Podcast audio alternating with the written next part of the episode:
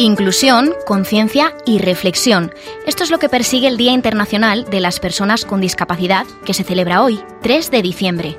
Pero desde Genial Escope queremos reivindicar que todos los días debemos perseguir estos objetivos. Queremos recordar que son responsabilidad de todos, porque la discapacidad no la hacen las diferencias, sino la actitud de las personas. Sí, tu actitud y la mía.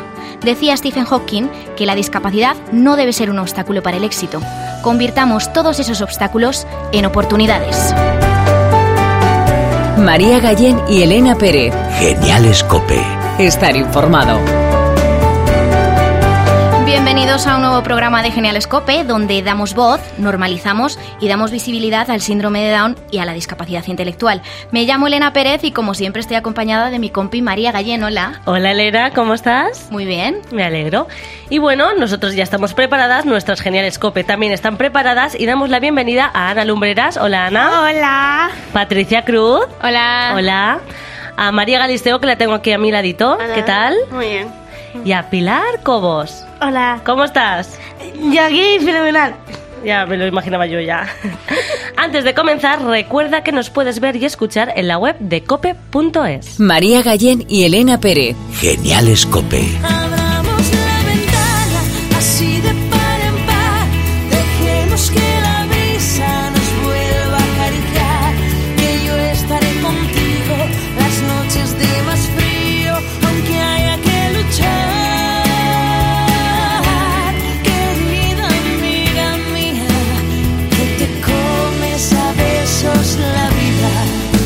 En este Día Internacional de las Personas con Discapacidad, desde Genial Escope queremos reivindicar más que nunca oportunidades para ellas. Oportunidades como las que ofrecen Down España y BeSafe, que han puesto en marcha un proyecto para mejorar la calidad y la inclusión de estos colectivos. En esta iniciativa, personas con síndrome de Down dan apoyo y colaboran con profesionales que imparten cursos en reanimación cardiopulmonar. Y tenemos aquí en el estudio a Ignacio Echevarría, director de expansión de BeSafe. Bienvenido y muchas gracias por estar aquí hoy con nosotros. Muy buenas, Elena. Un placer. Igualmente. En primer lugar, para que lo sepan nuestros oyentes, ¿qué es BeSafe y a qué se dedica? Pues BeSafe somos eh, una empresa española, eh, pertenecemos al grupo industrial francés Almas Industries y somos una empresa especializada en seguridad y en salud. Por la parte de salud, bueno, somos uno de los principales agentes de cardioprotección en España. Instalamos desfibriladores en diferentes lugares, pues como centros comerciales, empresas, gimnasios, colegios, etcétera, etcétera. Y eh, obviamente siempre se acompaña eh, con la instalación el, el curso de primeros auxilios, que bueno, en este caso pues nos estamos también rodeando de, de Down Madrid y otros colectivos. ¿Y cómo surge este proyecto con Down España? Bueno, nosotros tenemos un proyecto de responsabilidad social, el proyecto Más Vida, en el cual, bueno, nuestra empresa quiere devolver a la sociedad de alguna forma, pues, todo lo que recibe de ella, ¿no? Y dentro de, bueno, unas iniciativas se, se mete el proyecto Down, con Down España, que es ayudarnos de personas con discapacidad para realizar los cursos de formación. Nosotros siempre eh, vamos a las empresas, eh, tenemos, bueno, un, un contacto con varios, eh, varias organizaciones, varios mm, varios formadores y de alguna forma pues en algunos casos estas eh, mm, estas formaciones son inclusivas y al monitor se le acompaña una persona con discapacidad que le ayuda pues bueno a, a llevar los los enseres y hacer esas prácticas de reanimación ¿Qué objetivos persigue? pues por una parte eh, evidenciar que es muy sencillito eh, hacer estos, estas maniobras de reducción cardiopulmonar. Al final los desfibriladores tienen un principal objetivo, que es revertir una parada cardíaca, que es a día de hoy el- la mayor causa de mortalidad en España. ¿Vale? Aparte del uso del desfibrilador, siempre hay que hacer el masaje de RCP, que se explica en los cursos, que bueno, pues es eh, relativamente sencillo, pero que bueno, siempre es interesante, es conveniente dar unos cursos de, de RCP iniciales acompañándonos de personas con discapacidad, pues por una parte favorecemos la inclusión también eh, y por otra parte, bueno, pues aparte de, de que sea más fácil eh, con ellos dar el curso, porque obviamente es mucha ayuda y mucha valía para nuestros formadores, pues también la gente se da cuenta que cualquier persona, pues en cualquier situación puede ayudar a, a revertir una parada. Que todos podemos sumar y todos podemos ayudar en algún momento, ¿no? Eso es. Es eh, un tema de concienciación. Hace unos años nadie sabía de estas cosas, no había un desfibrilador en la calle. Mm. Eh, bueno, nos- nos veíamos en las, en las películas, venía de Estados Unidos, en países como Japón, o incluso otros países europeos, a lo mejor como Francia o Alemania. Ahora ya parece que nos ha tocado a nosotros, la legislación va hacia ello y bueno, ya son muchos los lugares donde se están instalando estos aparatos y que bueno, pues gracias a Dios eh, cada vez son más eh, los lugares donde nos lo podemos encontrar, ¿no? Porque ¿cuántos desfibriladores puede haber en España? Más o menos. Bueno, eh, más que, bueno, el, el número de desfibriladores es, es complicado adivinar, ¿vale? Porque al final no es una legislación nacional, sino que esto depende de cada consejería de, de educación. Son las comunidades autónomas las que legislan por una parte materia de cardioprotección y las que tienen eh, registro de desfibriladores. Aquí en la Comunidad de Madrid hay un registro específico de desfibriladores solo para la comunidad. Si nos vamos a Castilla y León tienen el suyo, etcétera, etcétera. La estimación ahora mismo, pues, eh, bueno, serán ya miles, ¿no? Pero en ningún caso llegamos, por ejemplo, hasta, hasta otros países que comentaba antes. El índice de supervivencia en España se sitúa en un 4 o 5%, que es bastante bajo respecto a otros países que a lo mejor estamos hablando de un 20%, ¿no? ¿Y por qué es tan importante poner un desfibrilador y tener gente también formada y que, y que sepa cómo actuar?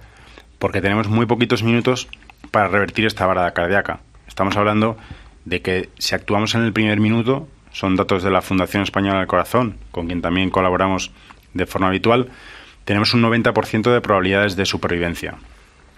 Una vez que pasa ese minuto, cada minuto que pasa baja un 10% las probabilidades de supervivencia.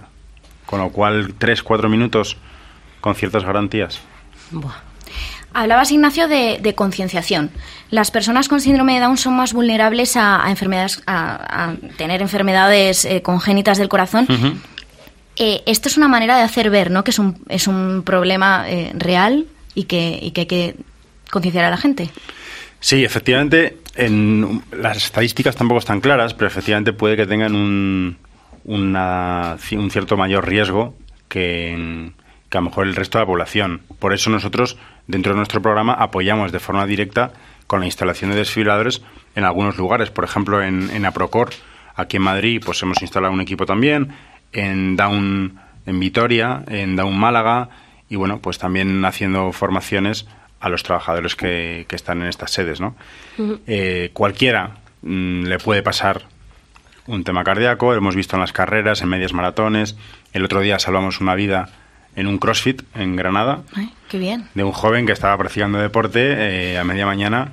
Es decir, que cualquiera nos puede pasar, por muy sanos que estemos, por muy por mucho que nos cuidemos, por poco que fumemos, que bebamos o bien que comamos, ¿no? Entonces, bueno, eh, cualquiera, cualquiera estamos sujetos a estos riesgos. Y volviendo a la formación de las personas con discapacidad, ¿cómo les formáis para estos cursos? Bueno, nosotros eh, directamente hacemos un cursito de formación con ellos que básicamente se asimila mucho al, al programa que damos. básico. en- eso es, es soporte vital básico, uso y manejo del desfibrilador y también en algunas ocasiones se toca algo de primeros auxilios, ¿vale? Y al final lo importante es que todo el mundo pase por, em, por el muñeco, es decir, ponga las, las manos entrelazadas eh, en mitad del pecho para bajar esos 5 centímetros famosos con un ritmo alto, exigente, de compresiones, ¿no? Las 32 famosas, que es lo que hace que ese corazón pues tenga que, que revertirse, ¿no? Es aconsejable que no solamente haya un rescatador, sino que haya varios para turnarnos, porque insisto, eh, hasta que venga la ambulancia, que a lo mejor pueden pasar 8, 10, 12 minutos, pues hay que estar muy, muy, en muy buena forma para poder aguantar todo ese tiempo. Claro, ahí haciendo el masaje Eso cardíaco. es. Sí, sí, sí. Pues nos quedamos con eso, que los primeros minutos son clave. Nuestras chicas geniales, eh, que son las verdaderas protagonistas de este programa, tienen algunas preguntas. Ignacio. Fantástico. Así que vamos a ¿Por ello. quién empezamos? Ana, Patricia, Pilar, María. Patricia. La re- en reanimación pulmonar debería ser una asignatura obligatoria, obligatoria en, los- en todos los colegios. Pues mira, es una muy buena pregunta. Eh, porque ahora mismo, pues bueno, se habla de educación vial, se habla de educación para la ciudadanía, se habla de tantas y tantas cosas. Y lo que nosotros decimos es que en países, por ejemplo, como Estados Unidos, si tú tienes un paro cardíaco, es más fácil que te echen una mano, que te ayuden. ¿Por qué? Porque desde pequeñitos en las escuelas, en las universidades, incluso en los centros de trabajo, la gente realiza estos cursos. Entonces sería una idea fantástica y nosotros, algunos clientes, sí que le estamos dando clase a los alumnos, a los chicos de quinto, sexto de primaria, eh, incluso también en la ESO o bachillerato. Es buenísima idea y sería una conquista, sin duda, y sería buenísimo para toda la sociedad que en los colegios fuera obligatorio este, este contenido normativo. ¿Qué material necesitáis? Pues mira, nosotros, aparte de un desfilador trainer en los cursos de formación, lo que llevamos también es un muñeco eh, donde, bueno, simular que es una persona eh, a la que hay que revertir esa parada cardíaca.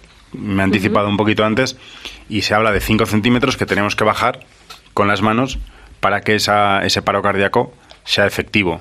Y tenemos que dar las 30 compresiones y luego dos insuflaciones, que es el, bueno, el, fa- el famoso boca a boca, si se pudiera llegar a hacer. Si no, la normativa en las prácticas marcan que con, con la reanimación y con las manos sería suficiente. Y para hacer esa reanimación, ¿en la cabeza de la persona que está inconsciente tiene que estar de alguna manera? O... Bueno, eh, no, te- no tendría por qué. Date cuenta que esto eh, pasa sin avisar. Entonces, Mm. pues puede pasar alguien haciendo deporte, puede pasar en un centro comercial, en una empresa o aquí mismo. Entonces, no siempre vamos a tener un collarín, no siempre vamos a poder inmovilizar de una forma eh, perfecta al accidentado. Lo que tendremos que intentar es ser ágiles, ser rápidos y hacer esa, esa maniobra de resucitación cuanto antes y sin miedo, porque al final eh, hay gente que luego me pregunta, ¿y todas estas cosas, ¿qué pasa si mm, me equivoco, eh, le doy una descarga eléctrica cuando no debo?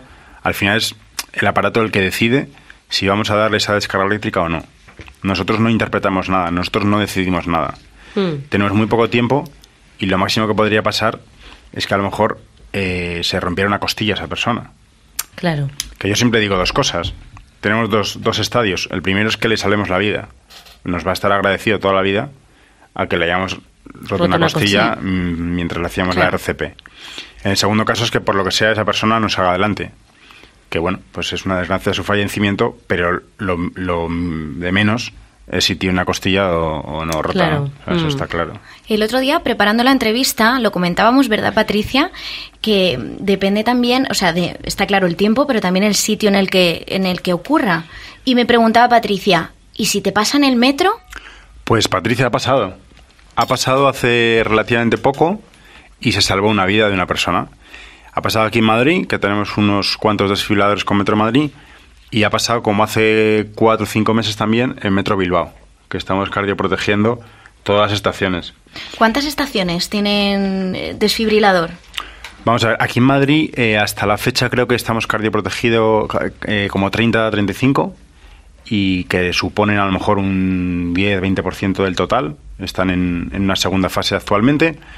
Sin embargo, Bilbao, por ejemplo, ya tiene el 100% de cardioprotegidas desde hace ya 4 o 5 años. Y, y bueno, pues ellos ya tienen, digamos, todo el cupo establecido, ¿no? Ahí ya se ha salvado también una vida y los vigilantes son los que reciben estos cursos de formación. Seguridad, vigilantes, personas en las taquillas.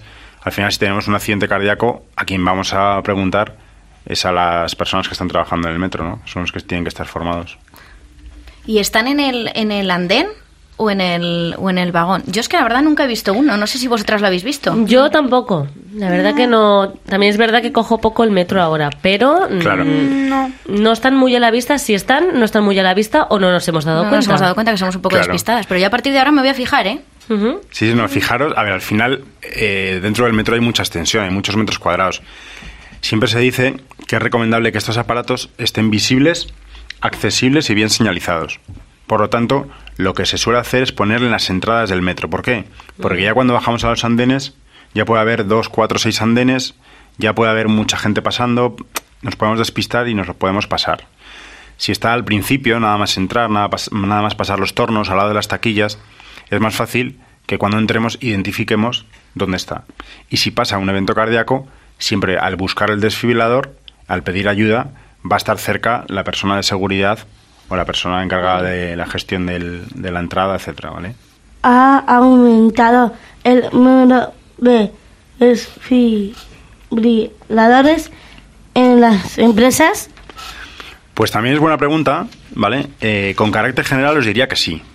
A lo mejor en alguna región de España, que todavía están un poco despistados, puede que no tanto, ¿vale? Pero el mercado eh, al final está viendo que esto es la principal causa de muerte. ¿Sabéis cuántas personas, por desgracia, al año fallecen por esta, por esta dolencia? Alrededor de 30.000 personas, que es una cifra pues eh, bestial, ¿no? Sí. Es la principal causa de muerte de largo, por encima de accidentes de tráfico, por, muy diferentes eh, motivos, ¿no?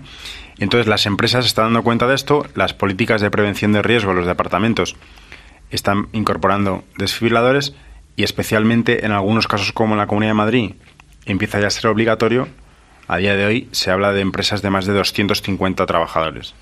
Con lo cual, incluso gente que no está muy concienciada o que no quiere destinar ningún recurso a esto, en algunos casos es- están obligados y lo están incorporando. Al igual que hoteles, por ejemplo, o colegios, o administraciones públicas.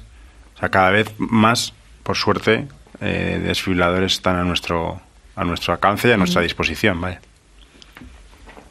Pues, Los problemas del corazón son la principal causa de muerte en nuestro país. ¿Cómo podemos concienciar a la gente? Efectivamente, eh, es la principal causa de muerte. ¿Cómo concienciar? Pues buena pregunta porque, porque no siempre es fácil, ¿no? Lo que está viendo ahora mismo es como un movimiento social. Desde la televisión, que hay algunas cadenas que ya están poniendo anuncios y favoreciendo un poco con recogida de firmas, etcétera, estas iniciativas, pasando por las propias eh, personas de, de, mm, los diferentes departamentos de recursos humanos, lo que lo pide, a nivel de los sindicatos, por ejemplo, pues hay veces que también se pide que a los trabajadores les pongan este tipo de aparatos, pero al final eh, muchas veces depende de cada uno. Pues cuidarnos es un buen síntoma para que no haya muchos paros cardíacos, tener una buena alimentación, eh, el descanso, cuando hacemos un esfuerzo, una carrera, pues no ir más allá de nuestro límite, de nuestras eh, posibilidades, conocernos bien. Bueno, al final llevar una vida sana ayuda mucho a prevenir ese tipo de, ese tipo de cosas. Sabemos que este proyecto se ha implantado en Hortaleza. ¿Va a aplicarse en más distritos en Madrid? Pues sí, yo creo que esto va a ir a más, efectivamente. Eh, allí hemos tenido una experiencia exitosa, hemos eh, hecho un- un- una primera actuación y la idea es compartirlo con más, con más colegios, con más eh, lugares y que se puedan replicar este curso de formación que hemos hecho allí a mucha más gente porque bueno la gente lo valora nosotros estamos encantados de colaborar también con, con Down Madrid y esperemos que sean muchos los puntos donde, donde se replique y donde se pongan, claro que sí. ¿Tenéis algún otro proyecto o informaciones de otro tipo previstos que colaboren con la inclusión? Pues posiblemente eh, podamos replicar esto en algunas carreras benéficas, ¿vale? Que también colaboramos con algunas organizaciones. eh, y quizás a lo mejor también sensibilización en colegios. Nosotros por la parte de la seguridad estamos un poquito más eh, atados porque no es un tema, digamos, mm, tan llamativo, tan social como los desfibriladores, Hmm. pero por la parte de la empresa que, que toca a la, a la salud sí que se pueden hacer algunas cositas más y estamos en ello, ¿no? Estamos valorando mucho la, la colaboración con Down Madrid, eh, también cardioprotegiendo otros espacios de, de Down, como hemos dicho, Málaga o Vitoria, y bueno, me consta que se están abriendo otras, otras líneas de colaboración y por supuesto pues muy abiertos a, a que siga así, claro que sí. Poco a poco. Eso es. Y si nuestras chicas, porque también lo, lo preguntaban, si nuestras chicas quieren participar en alguna de estas formaciones, Pues eh, sería fantástico que hablaran con, con los responsables que coordinan el proyecto, ¿vale? A, a nivel Be Safe y a nivel Down, y que vinieran primero a un curso de formación para que supieran un poco cómo funcionan estos equipos y que no es difícil, que no es complejo, y luego, claro que sí, que se lanzaran y que acompañaran a algún monitor de los nuestros en alguna formación inclusiva. Seguro que vais a disfrutar un montón y vais a aprender bastante, igual que hemos aprendido todos, que siempre ha habido un primer curso para todo el mundo. Oye, pues si vais, yo también me apunto y así Y yo. aprendemos un poquito. Muy bien, fenomenal. Pues nos quedamos con, con eso. Hoy hemos aprendido mucho, ¿verdad, chicas, en este programa? Que es muy importante concienciarnos. Y de verdad, muchísimas gracias, Ignacio, por, por habernos acompañado hoy. Ah, un placer. Muchísimas gracias a vosotras, Elena y María. Y hasta la próxima. María Gallén y Elena Pérez. Geniales Cope. Hemos escuchado a uno de los responsables de la iniciativa, pero ahora tenemos al otro lado del teléfono y vamos a preguntar a una de las verdaderas protagonistas de este proyecto. Ella es Cristina Isabel Domínguez, tiene síndrome de Down. Hola Cristina, ¿cómo estás? Hola, ¿Cómo estás? buenas tardes. Buenas tardes. Qué alegría escucharte. Sí, ¿verdad? Sí. Cristina, cuéntanos, ¿qué tal la experiencia de formar a otras personas? ¿Cómo la has vivido? Pues la, la, la he vivido gen- genial. Ha, ha sido maravilloso enseñar a todo el mundo lo que es hacer un masaje cardíaco. Eso es, ha sido reconfortante y, y te ha gustado mucho. Sí, me ha encantado, la- sobre todo la experiencia. Cristina, y supongo que para hacer la reanimación pulmonar se tiene que mantener la calma. Entonces, eh, ¿tú te has puesto nerviosa cuando te ha tocado hacer la reanimación pulmonar? Cuéntanos alguna clave. Ni nerviosa, ni inquieta, ni nada de ese tipo de... de, de no sé, de, nerviosismo. Ujú. O sea, que has mantenido la calma. Sí, Y para esas personas que a lo mejor se pueden poner un poco nerviosas a la hora de actuar, eh, ¿qué les dirías?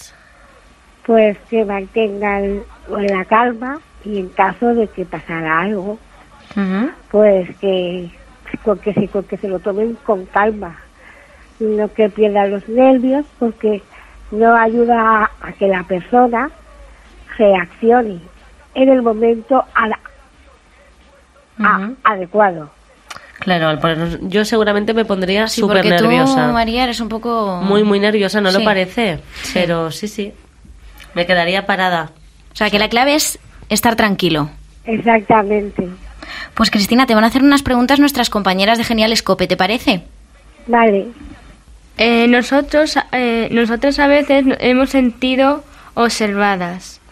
¿Cómo reaccionan lo- los alumnos cuando van que vas a darles la formación? Que cómo reaccionan eh, las personas a las que vais da- a las que les dais clase, cómo reaccionan cuando te ven darles clase a ellos.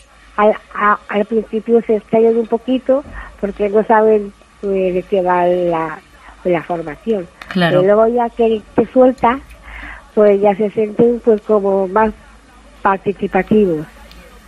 Muy bien. ¿Qué dudas les suelen surgir a los alumnos? ¿Qué- ¿Cuáles son las preguntas que más te hacen, Cristina, en las formaciones? Bueno, al principio sí que tienen dudas, pero es normal que, que, porque pregunten. Como por ejemplo, algún ejemplo de duda.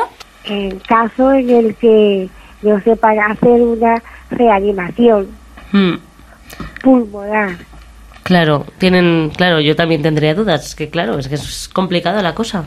Ha sido difícil aprender a hacer la CP. No, fue, fue muy fácil. Fue muy fácil. A ver, explícanos así un poco cómo, cómo se hace. Es oír, ver y sentir. Y si la persona no responde, ahí es donde se hace la RCP. Oír, ver y sentir y luego reaccionar ya haciendo la RCP. ¿Y la RCP cómo, cómo se hace? ¿Qué es lo primero que hay que hacer? Lo primero es buscar el corazón para, para poder poner las manos donde está el corazón, para poder bombe- bombardear el corazón desde fuera. ¿Y el segundo paso? Y el segundo paso el, el apara- es encender el aparato para que vaya, Para que vaya funcionando, se vaya calentando, se vaya poniendo en marcha, ¿no? sí, Vale. Y ya el tercer paso sería ya la reanimación, ¿no? Darle al desfibrilador y ya hacer la reanimación, digo yo, ¿no? Cristina. sí, ¿Alguna cosa que no debemos hacer cuando hacemos la RCP? que la persona no esté in- inconsciente. Cu- Cuando la persona eh, está inconsciente, o sea, consciente, no se debe hacer. Cuando la persona está consciente, no. Pero si está inconsciente, sí. Y no hay que parar. Hay que seguir haciendo el masaje.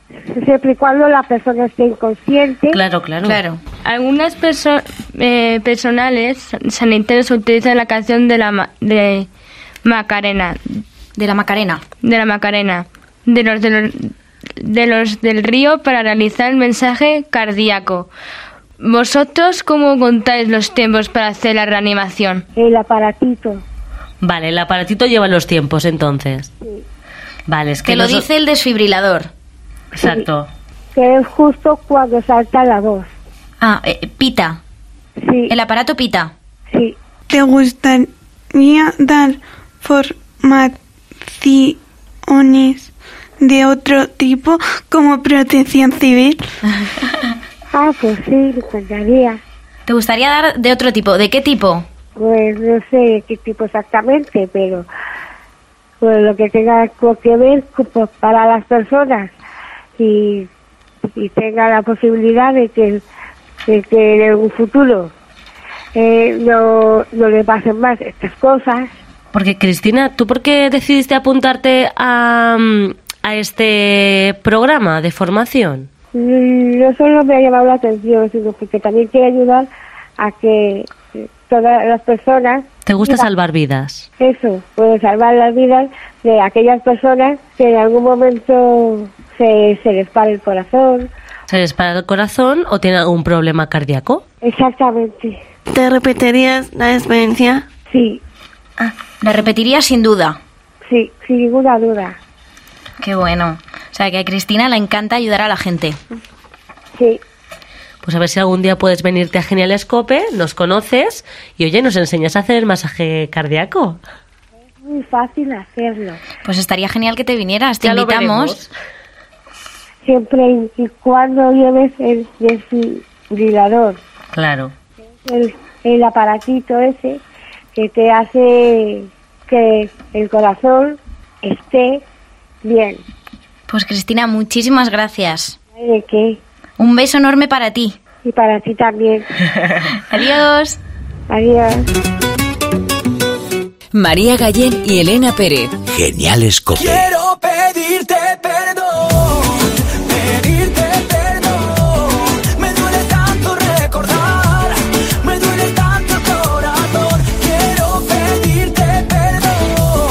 Y como siempre, este programa Genial Escope no deja de sorprendernos. Atentos a este mensaje de una persona muy especial y que sabemos que a las chicas les encanta. Un saludo enorme de corazón, de alma para Genial Escope. Soy Roberto Leal de Operación Triunfo. Y nada, simplemente deciros que, que tenéis todo mi cariño y que por mí todos y todas cruzáis la pasarela. Un besito. ¿Qué os parece el mensaje? Las A que caras, venga para acá, dice Patricia. las caras no tenían precio, ¿eh? Las caras de las chicas. No sé si las has visto, María, pero estaban Sí, sí, sí. Encantadas. Pues es que yo el otro día, el sábado, pude estar con él y nada, y estar hablando con él. Entonces le dije, oye, Roberto, por favor, envíanos un mensaje a nuestros geniales COPE porque les encanta el formato, Operación Triunfo, les encantas tú y nos haría mucha ilusión que nos enviaras el saludo.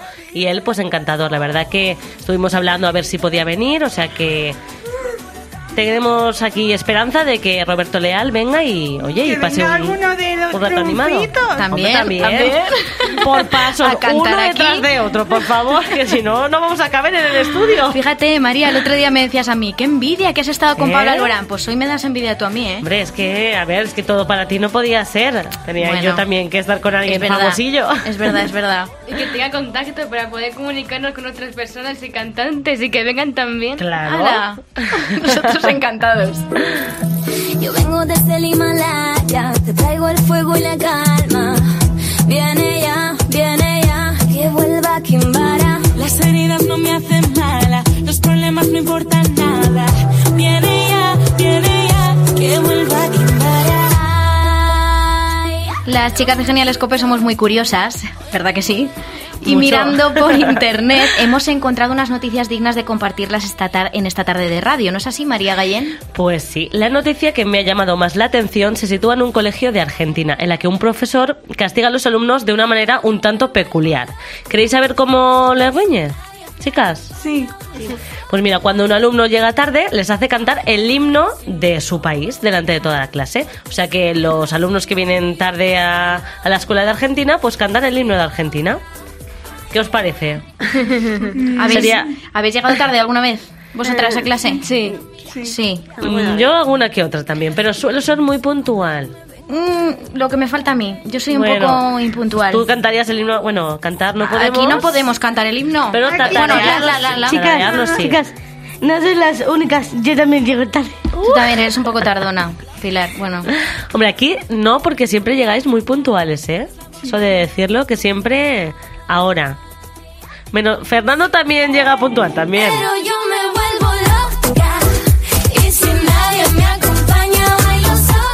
Y todos sabemos que el perro es el mejor amigo del hombre. ¿Quién tiene mascota de aquí? Yo. A ver, ¿qué mascotas son? Contadme, Patricia. Eh, la mía es una perrita.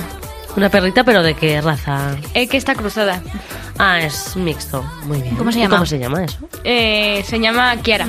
Kiara, qué bonito. Ah, mira, como la madre de mi amiga Carla. Kiara.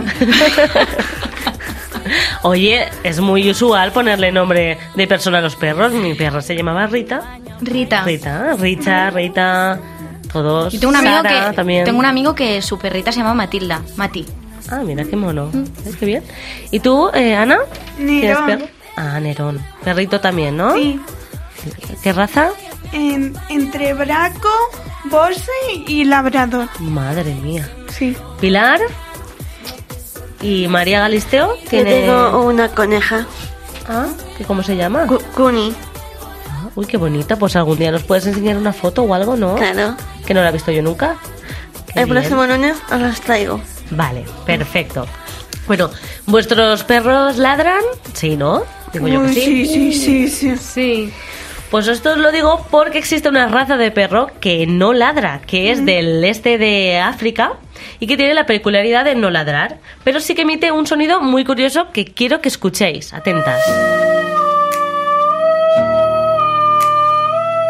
Este sonido es como un canto tirolés, entonces el, el perro no ladra, sino que emite un sonido parecido al canto tirolés. A los de Heidi. Sí. Pues yo me quedo alucinada, ¿eh? Porque no parece un ladrido para nada. No, parece, pero yo lo he escuchado en algún perro y sí, sí, sí. Es un perrito así chiquitín, con las orejas muy puntiagudas, marroncitos. Luego os enseño una foto, ¿vale? Y hasta aquí el programa de hoy. En el control técnico ha estado nuestro compañero Fernando Rodríguez y en la edición Juan Antonio Machado. Gracias a nuestras chicas de Genial Escope y a vosotros por estar al otro lado. Que seáis muy felices y nos escuchamos pronto. María Gallén y Elena Pérez. Genial Escope. Con la Fundación Síndrome de Down de Madrid. COPE. Estar informado.